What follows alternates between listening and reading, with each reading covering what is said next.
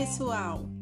Sejam bem-vindos a mais um episódio do podcast Um Oceano de Ideias, produzido pelo projeto H2O em parceria com Leplanc.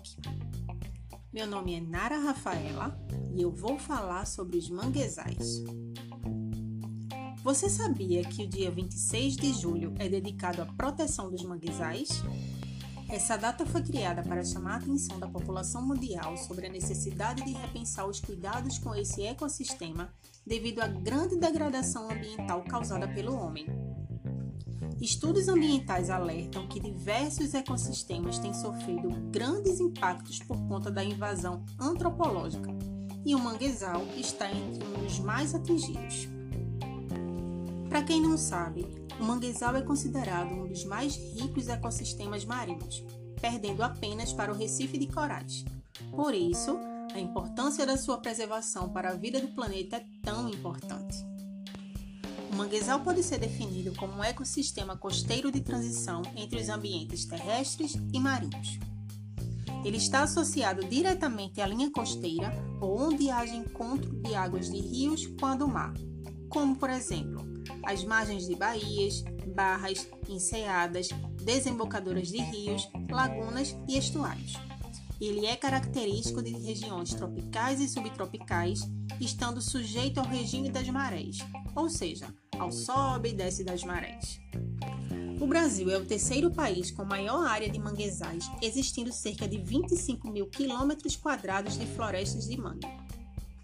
Temos manguezal em quase todo o litoral brasileiro desde o Oiapoque, no Amapá, até a Laguna, em Santa Catarina.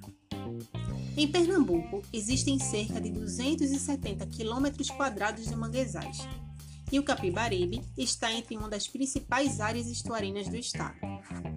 Nos manguezais, a interação de plantas, animais e micro-organismos no seu ambiente físico, que é composto por espécies vegetais típicas que se adaptam às variações de sal na água devido a um inconstante equilíbrio entre água doce e água salgada. Por falar em vegetação, você já reparou que as árvores dos manguezais apresentam as raízes expostas? E você sabe qual a diferença entre manguezal e mangue? Pois bem, o mangue é justamente a espécie vegetal que encontramos no manguezal.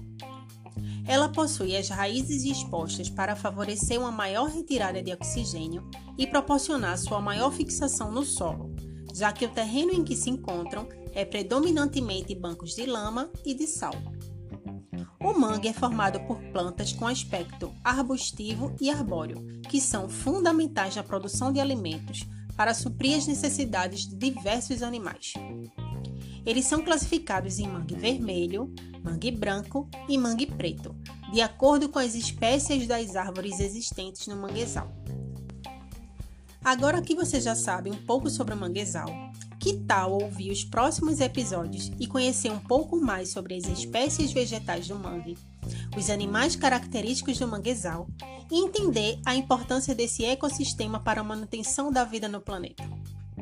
Continue ouvindo a sequência de episódios dessa série incrível, que você não vai se arrepender. Até a próxima!